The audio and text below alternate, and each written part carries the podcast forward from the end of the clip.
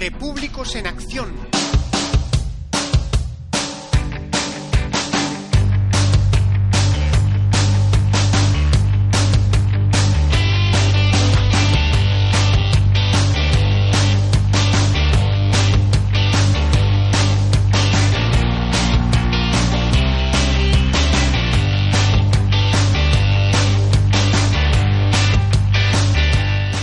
Hola amigos, al habla Paco Bono. Empezamos.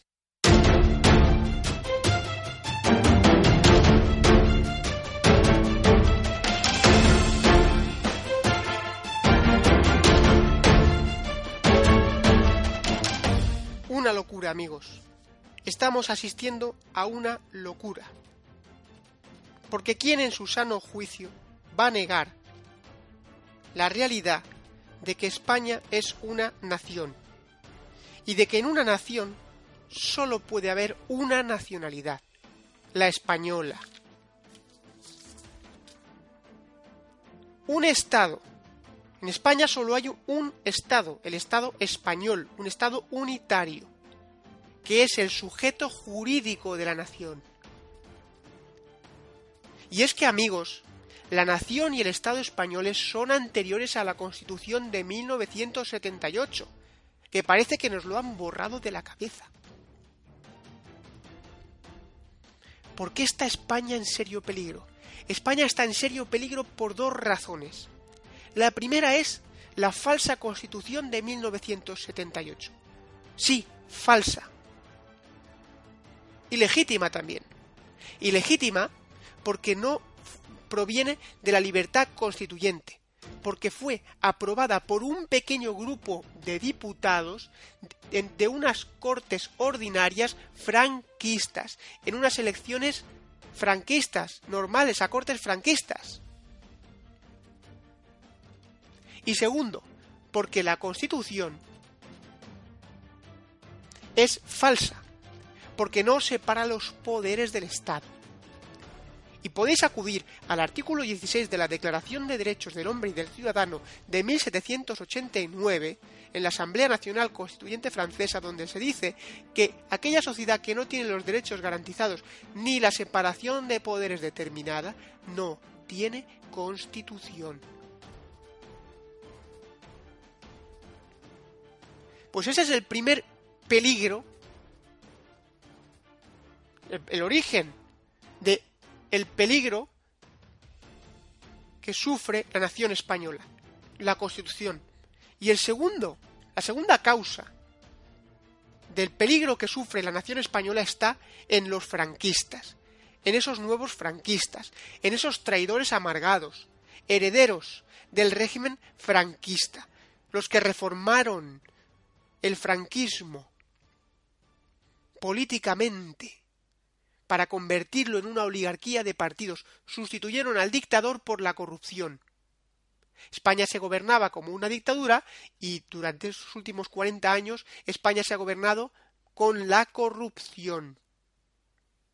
Claro, estos políticos, esta clase política que hay en España actualmente, la nueva y la vieja, porque todos viven de lo mismo, porque su poder y la naturaleza de su poder es neofranquista, porque su poder no está controlado.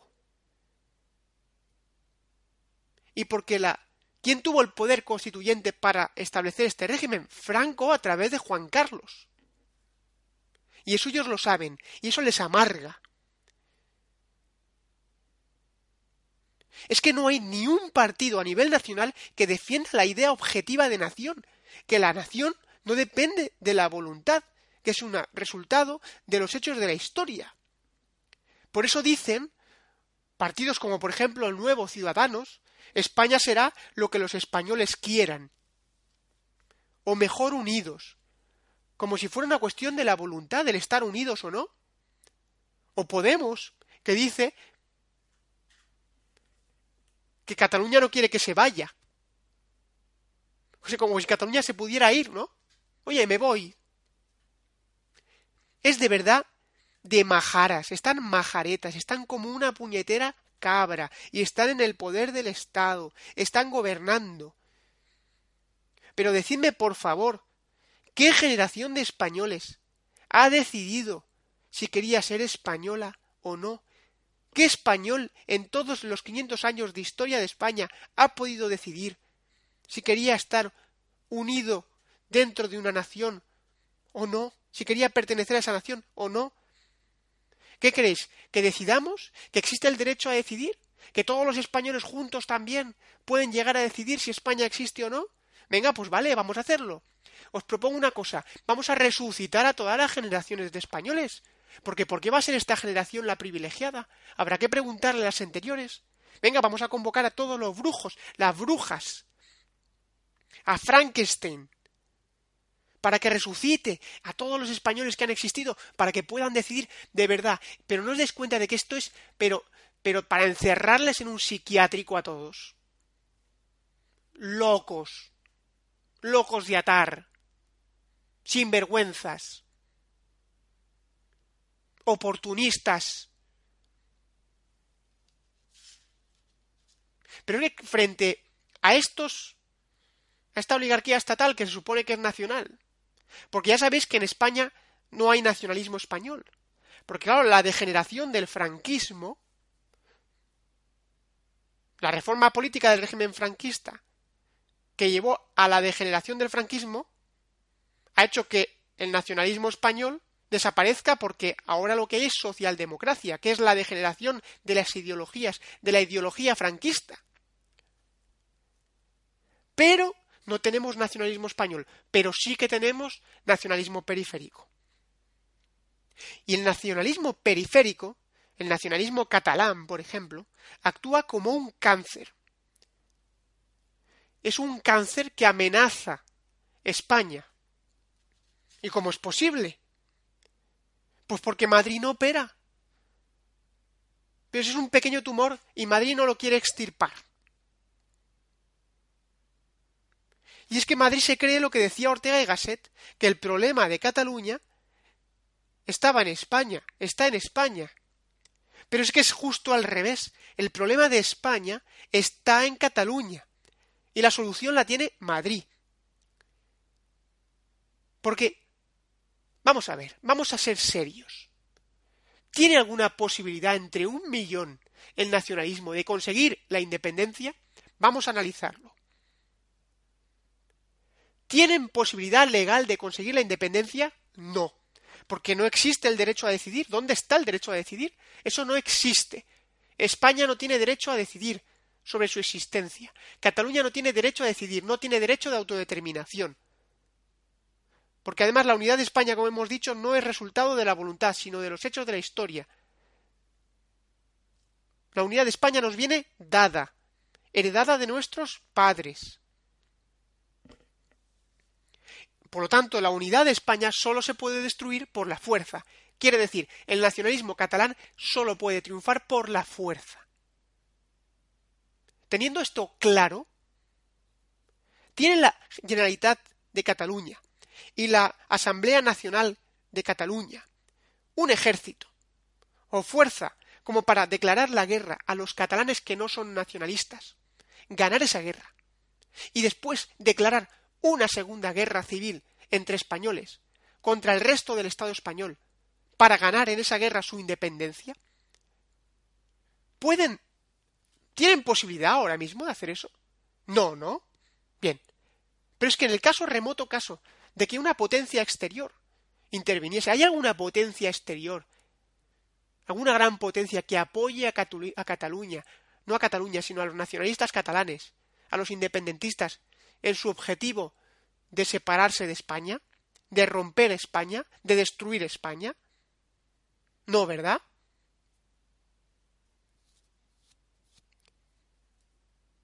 Pero ¿no os dais cuenta de que nos están haciendo creer? Primero, nos están haciendo, nos, han metido la trola de que en España hay una democracia cuando no la hay, de que en España hay una constitución cuando no la hay. Llevamos 40 años soportando mentiras y sin embargo, lo que sí que es posible y realizable, que es la libertad política, no nos la creemos. No nos creemos que podemos ser libres políticamente en España, que podemos tener una democracia formal. No, eso no nos lo creemos. ni siquiera en el momento en el que este régimen de partidos, corrompido hasta el tuétano,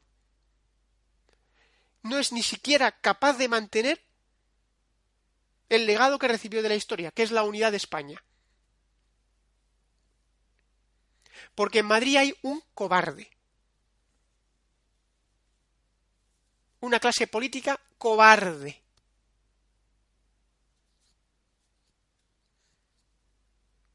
Es nuestra responsabilidad como españoles, si sabemos que podemos ser libres, si sabemos que la realidad es que ni España se puede destruir, que no existe el derecho a decidir, que no hay libertad política, que no hay democracia.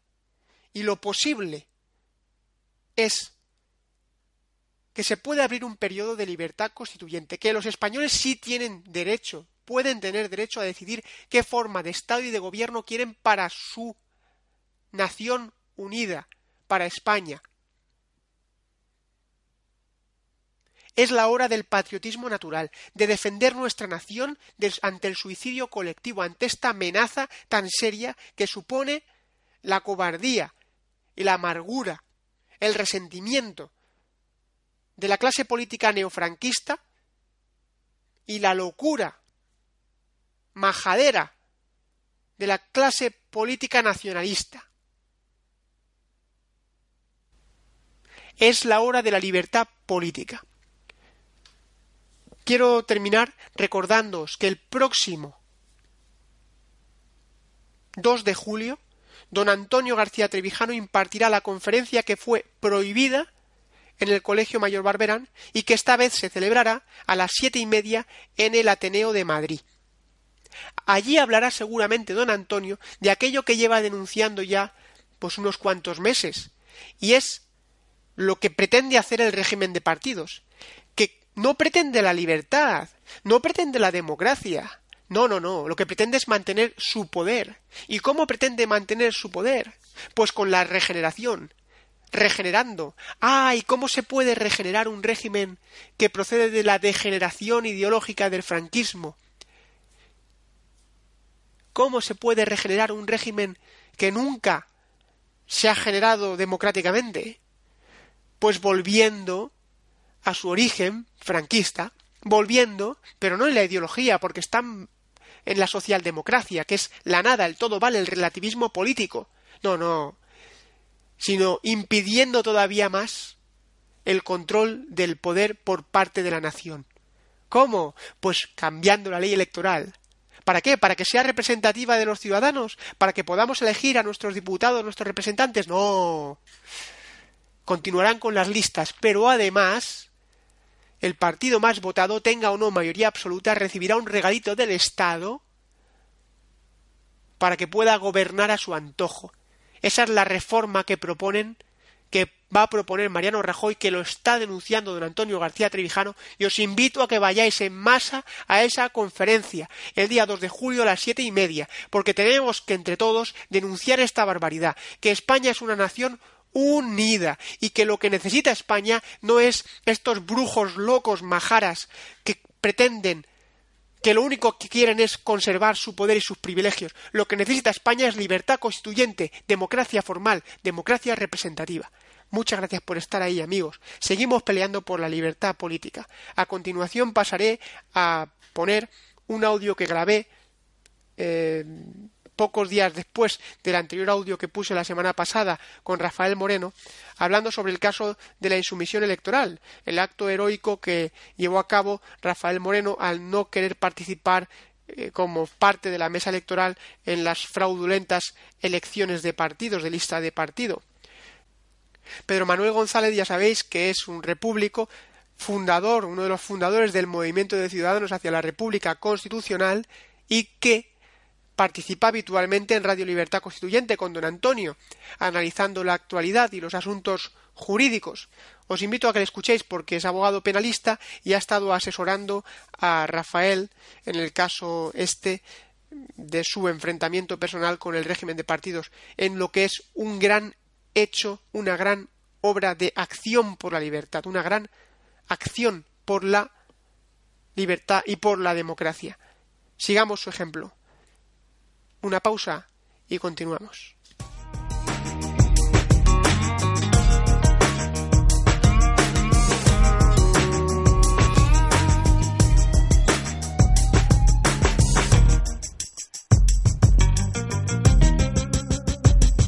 Tengo el gusto y el honor de contar en Repúblicos en Acción con Pedro Manuel González, que está al teléfono ahora mismo con nosotros, uno de los fundadores del Movimiento de Ciudadanos hacia la República Constitucional. Buenas noches, Pedro Manuel. ¿Cómo estás, Paco? ¿Qué tal? ¿Qué tal? ¿Cómo estamos? Muy bien, muy bien. Encantado de hablar contigo, como siempre. Hombre, pues eh, ya te conocemos todos, te conocen, bueno, los, los oyentes de mi podcast, por supuesto, porque son, la mayoría de ellos son del movimiento y escuchan Radio Libertad Constituyente, donde participas todas las semanas en el apartado, bueno, en el apartado de jurídico y lo que no es jurídico, porque incluso ha llegado a, llevar y a dirigir programas, o sea que, bueno, eh, aprovechando que estás ahí, que podemos hablar, que puedo hablar contigo directamente y grabar este audio que se está grabando por teléfono, esperemos que la calidad sea suficiente para los oyentes. Eh, pues quería que nos comentaras, ya que eres uno de los fundadores, cómo surgió la idea del MCRC, del movimiento, y, y cómo se llevó a cabo.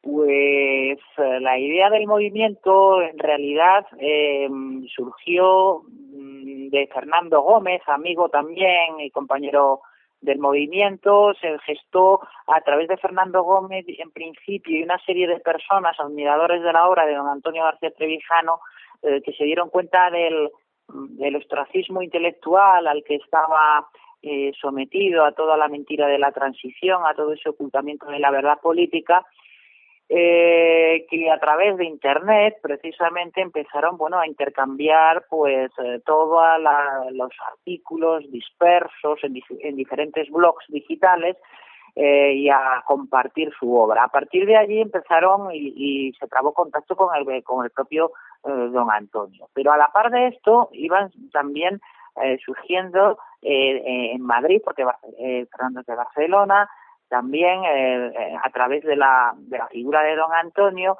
concretamente a través de una asociación, el Club Republicano, Tercera República Española, eh, de aquí de Madrid, y una conferencia que se que se gestó y se, se convocó para el Ateneo, digamos, sirvió de catalizador de todas esas sinergias, eh, de todas esas personas que admiraban la obra intelectual eh, de don Antonio García Trevijano y cuajó allí eh, la idea de fundar un movimiento ciudadano hacia la República Constitucional con el compromiso, además, de abrir un medio de comunicación propio eh, donde difundir las ideas de, la República Constitucional, de la libertad política, eh, que fue luego y se plasmó en lo que fue el diario eh, español eh, de la República Constitucional. A partir de ahí ya, pues digamos, eh, se formalizó el movimiento como asociación legalmente inscrita en el Registro Nacional de Asociaciones, pues fue esto en el verano del año 2007, en julio creo recordar,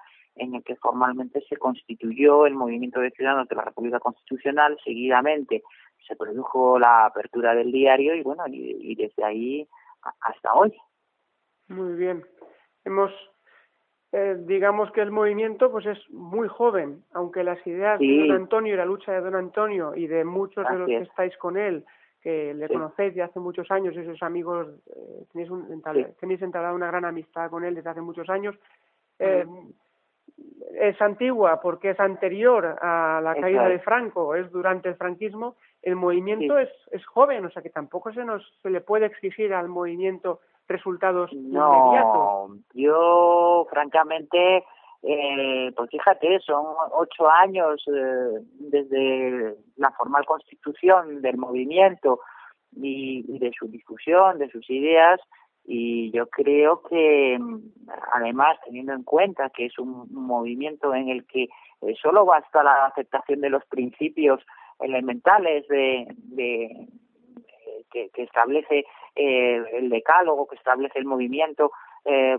respecto a sus principios, su declaración de principios y valores, exactamente, esa, esa es la palabra que no me sabía, su declaración de principios y valores, eh, para formar parte del mismo. No se exige ninguna cuota, no se exige nada, es decir, la acción espontánea de sus miembros, eh, como precisamente pues eh, estos podcasts que estás haciendo tú, Paco, entre ellos, es un ejemplo clarísimo de la difusión, de cómo se, se produce la difusión de las ideas de la República eh, Constitucional, que nacen de la sociedad civil y no pretenden conquistar el poder, sino simplemente, que no es poco, digo simplemente, eh, por no entrar eh, con lo que quiere decir que no entramos en el terreno ideológico, cambiar la relación de poder entre los gobernantes y los gobernados. Ahí es nada, claro.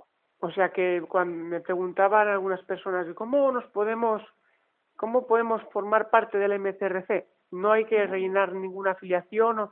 Yo recuerdo que hombre, nosotros lo que estamos haciendo hoy a través de la página del diario español de la República Constitucional hay un apartado dedicado a la afiliación y es conveniente simplemente a efectos de saber quiénes somos o de poner en contacto eh, pues eh, miembros próximos geográficamente de, cada uno de nosotros y llevar digamos un registro aunque sea los menos efectos de, la coordinación de la acción pues es conveniente y, yo vamos animo a lo que es la, afiliación formal al movimiento. Pero ello eh, que nadie tema que implica eh, más obligación que precisamente el compromiso con el personal con la libertad eh, colectiva, con la libertad política. No existe, eh, no exige ningún sacrificio de orden económico, por ejemplo. Solo lealtad a los principios y valores del movimiento y, y ya digo, y, y, y dejarse los cuernos, como quien dice, en el día a día en este, en este camino hacia la República Constitucional. Efectivamente. Bueno, tengo que decirte que yo estoy afiliado en esa, a través del diario, que ya lo hice. Pero bueno, como había personas que preguntaban, he aprovechado esta para decírtelo. Pues sí, la verdad que ardua tarea, ardua lucha que tiene enfrente sobre todo la, no solamente lo difícil y lo complicado que es em, derribar un poder para construir un nuevo, un nuevo sistema de poder desde la libertad colectiva, eh, sino además la impaciencia de muchos de los seguidores que no terminan de entender qué es esto de la acción, no terminan de, entender que la abstención es acción. Efectivamente. ¿Cómo, cómo podemos activa, Pues, eh, bueno, lo primero que hay que lo, lo, primero para convencerles de que esto es así es que no tengan más que escuchar las declaraciones de cualquier político y las, eh, los ánimos al voto siempre salen en la televisión diciendo eh, no nos voten a nosotros. Esto suele pasar porque al principio de, ¿eh? de, de, las campañas electorales sí que piden el voto para ellos, pero al final, curiosamente, ya terminan diciendo el día antes a, a esa llamada jornada de reflexión, que es reflexionar un día para ser esclavo 364, eh, ese, ese día, eh, curiosamente, todos llaman a la participación. Hay una llamada general a la participación. ¿Y esto por qué es? Pues por algo será. Todos coinciden eh, precisamente la, la clase política de los partidos en que el daño fundamental a su legitimación es precisamente la abstención. La falta, el voto es el alimento que da de comer a, a, esta clase corrupta, a esta clase de la partidocracia. Eh, también a, a, los que son impacientes, que es admirable, desde luego la impaciencia, todos aspiramos a ver cumplidos nuestros objetivos lo más rápido posible. Es lógico y es legítimo, pero que también sepan contra lo que nos estamos enfrentando. ¿eh? Eh, nos estamos enfrentando a la tarea de traer por primera vez a España la democracia, que eso no ha existido nunca en nuestro país. Entonces, esto implica primero una concienciación eh, en la sociedad civil de lo que son, en primer lugar, las ideas de, eh, la democracia, porque en, su mayoría ni se conocen. ¿no? Entonces, yo creo que la, casa nunca se puede empezar por el, tejado, los cimientos deben de ponerse y, la revolución política es una cosa muy seria como para entregarla al activismo en lugar de la acción. Efectivamente, efectivamente. Además, eh, ya no solo está el hecho, eh, como retomando el tema de la abstención, de una de las, de las principales acciones que debe emprender aquel que se considere repúblico, que quiera conquistar la libertad política, que es dar la espalda a un sistema proporcional, corrompido, eh, sino, por ejemplo, tenemos el caso, y eh, vamos a hablar de él, eh, porque es interesante, porque además quiero decir, los que no lo sepáis, que lo sabréis seguro la mayoría de los que escucháis este podcast, que Pedro Manuel pues es un abogado penalista. Y se dedica a la abogacía en el mundo penal y se ha ocupado personalmente de apoyar, asesorar y llevar el caso de Rafael Moreno, que estuvo el otro día con nosotros comentando la pues la el, el Rafael en realidad es poco asesoramiento necesitaba porque tenía las ideas muy claras. Eso es verdad, eso es verdad. Esto, eh, uno más que nada lo que hace es darle pues, apoyo más moral que otra cosa y, y bueno, pues un poco eh, guiarle por los procelosos caminos eh, administrativos y de, todo, de, de toda esta eh, libertad a la fuerza que nos imponen en los partidos políticos concedida de, de ponernos y sentarnos en una mesa electoral eh, para que parezca que esto es una democracia cuando en realidad no lo es, ¿no? Pues aquí Rafael en este caso era una persona que y es una persona que tiene muy claro y, y bien poco uh, le iba a disuadir cualquier tipo mmm, de posible mal que le viniera en el orden penal por, por, precisamente por una actitud de dignidad como la que la ha demostrado y de y de pura acción él ha sido, él nos lo explicó además con una tranquilidad, fue una conversación de quien lo tiene muy claro, muy una conversación muy agradable y muy interesante, una persona pues, efectivamente con las ideas clarísimas, un gran defensor de las ideas de la libertad política, pero verdaderamente como jurista, ¿a qué se enfrenta? O sea, eh, claro, uno puede pensar, esto de, de, pues no voy a ir a la mesa, ¿qué puede suponerle a Rafael pues, Moreno no sí. haber acudido a... Le puede suponer la comisión de un delito electoral y eso con lo que supone, eh, pues nada, directamente eh, penas de priva eh, privativas de libertad, incluso, eh, y, y en su caso sustitutivas de, de multa y no son no son penas eh, pequeñas. Ahora de memoria lo tendría que ver. Eh, tengo además aquí en el ordenador que estoy todavía en el despacho y eso además es curioso, ¿no? Porque es una pena que no viene en el Código Penal, eh, que como las normales, por decirlo de alguna manera, viene en una ley especial que es la Ley Electoral General, ¿no? Eh, concretamente el artículo, ya que lo tengo aquí, el 143 eh, del Código Penal, habla de los delitos por abandono e incumplimiento de mesas electorales, ¿no? Y, y lo que dice es que quien no se presente como mesa electoral, resumiendo, incurrirán en un delito de este penado en este precepto y que eh, está previsto o castigado con penas que oscilan desde tres meses a un año de, pri de privación de libertad o multa de seis a veinticuatro meses. Multas eh, son multas económicas. La pena de multa se consiste en el abono de una cantidad a razón de una cuota diaria, cuotas diarias que pueden eh, oscilar entre los tres y los 300 euros. Generalmente se suelen poner multas de seis a doce a, a, a 12 euros. Pues ahí, mira, Paco, multiplica tú por lo que son de 6 a 24 meses a razón, ponle la mínima de 6 euros. Pues una pasta también, ¿no? Francamente. Qué barbaridad, qué barbaridad. Pero también, insisto, es una pena alternativa incluso a la pena privativa de libertad. Que bueno, en cualquier caso, yo mmm, no creo que se llegara tan lejos de sin antecedentes penales, como es el caso de Rafael, de llegar a ingresar en prisión, porque eh, se sustituiría por la por la, la pena de multa o incluso podría no tener antecedentes penales y ser la pena inferior a dos, dos años y un día quedaría en suspenso pero ya le quedará le quedarían ahí sus antecedentes penales desde luego sí. Pero el caso ahora cómo está eh,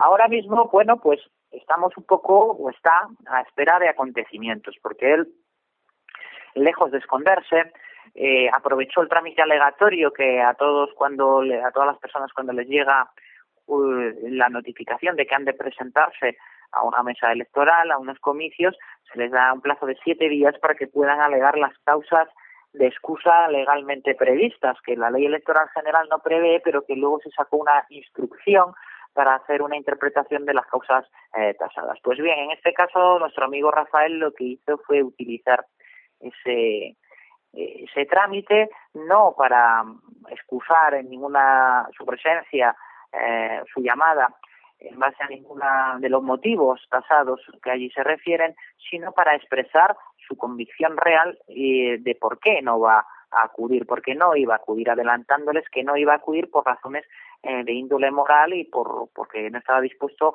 a colaborar con un fraude como este eh, con avalar con su presencia personal eh, la apariencia del como si aquí existiera democracia. ¿no?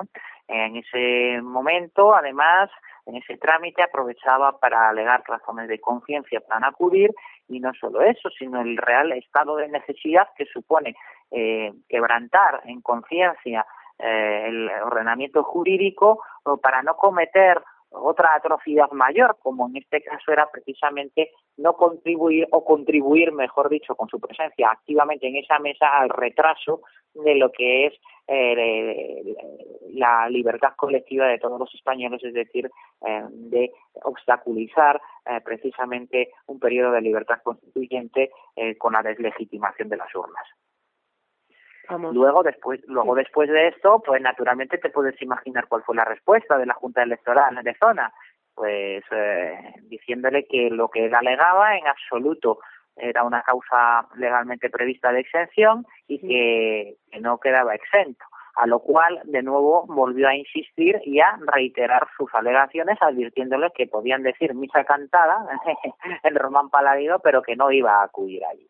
Bien, ha pasado el proceso electoral, y el día, por lo que me contó Rafael, eh, de las elecciones, eh, se ha enterado, mm, digamos, por conocidos o por gente eh, ¿no? de, su zona, de su propio barrio, que al parecer la mesa se constituyó, porque él creo recordar que estaba segundo suplente. como segundo suplente, y bueno, pues se celebró y se constituyó la mesa. Ahora bien, el hecho es que él no se ha presentado.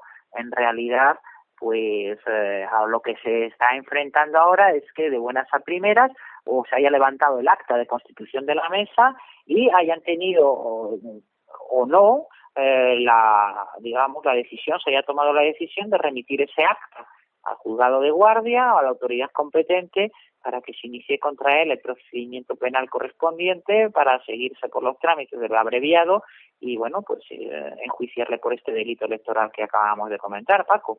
O sea que en este momento no se que eso ocurra o no ocurra pues eh, digamos que en principio la obligación es de perseguir el delito y si la legalidad establece este tipo penal se le debería de perseguir no pero eh, yo creo tengo mis serias dudas de que esto vaya a pasar o no ¿Por qué? Porque seguramente el régimen ante este tipo de actitudes lo que pretende es eh, precisamente que pasen los más, lo más desapercibidas posible.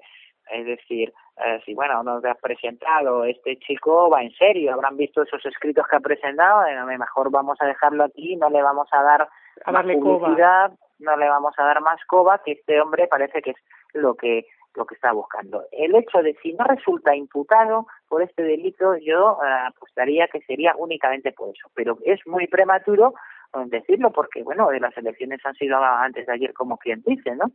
Y en cualquier momento puede llegar, recibir una citación, es un delito que además eh, la prescripción de este delito entiendo yo que sería hasta los cinco años, eh, de tres a cinco años, ahora no estoy seguro, tendría que ver el, Código Penal, eh, pero bueno, en cualquier caso, eh, bueno, está en ese impasse, esperando a ver cuál es el movimiento del engranaje de la justicia, de si resulta imputado o no resulta imputado. Pues ahí estamos entonces, esperando Exactamente, Paco. Estamos en ese en ese impasse, un poco pues a ver qué decisión eso. Yo, pero ya te digo que apuesto de que eh, puede que resulte imputado, puede que no, pero que si no lo resulta va a ser única y exclusivamente por precisamente porque es, es una persona peligrosa para el régimen. Exacto. Eso es, es que es un acto verdaderamente peligroso. Es un acto de rebeldía que eh, ante el Estado que posee, como tú a mí me has enseñado, entre el, el, monopolio de la violencia y que nos puede, nos obliga y nos impone, ¿eh? Nos, nos puede obligar a hacer cosas que no queremos porque, porque tienen el ejército, la policía, tienen, bueno, en España además tienen todo, tienen también los jueces, eh, lo tienen todo. y los fiscales, sobre todo, también. Y los fiscales, ¿verdad? Todo a su... Sí, sí, sí, sí. Pero bueno, pues eh, vamos a seguir este caso y vamos a dar difusión porque merece Rafael, sobre todo más. Sí, mira, estaba leyendo el Código Penal. Sí, si está viendo el Código Penal y son cinco años, efectivamente la prescripción. De aquí a cinco años puede recibir la cartita de marras en cualquier, o sea, quiero decir, esto, esto es así, sí, sí, puede, puede recibir la cartita de que, bueno, que, que está imputado y bueno, aunque, bueno, veremos a ver qué pasa. Es una cuestión que es un paso que yo creo que al régimen no le, no le corresponde eh, o sea, no le conviene dar en absoluto a no ser que pretenda hacer un escarmiento, que esas cosas también puede pasar, ¿eh? o sea, que cosas así se han visto también. Efectivamente, además ya, ya veremos a ver si no nos llegan incluso a obligar votar como como en Grecia. Eh, en, efecto, por eso digo. que el, con esta confusión generalizada que hay, con esta mentira de todos los días repetir que esto es una democracia, la democracia, la democracia, la democracia, en fin, Pedro, que eh, no te quiero entretener más porque es tarde. No, hombre, es un placer hablar contigo siempre, Paco.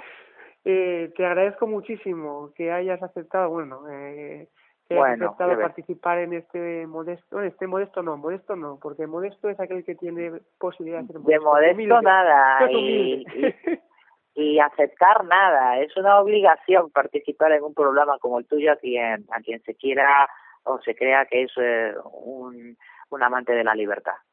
Pues muchísimas gracias, Pedro, por haber participado, por transmitirnos todos tus conocimientos, el origen del MCRC, que seguro que ha resultado muy interesante a muchas personas que no lo sabían, y el caso de, de Rafael, que también seguiremos más adelante porque merece la pena eh, difundir los, los hechos, la acción de los repúblicos allá donde se produzca.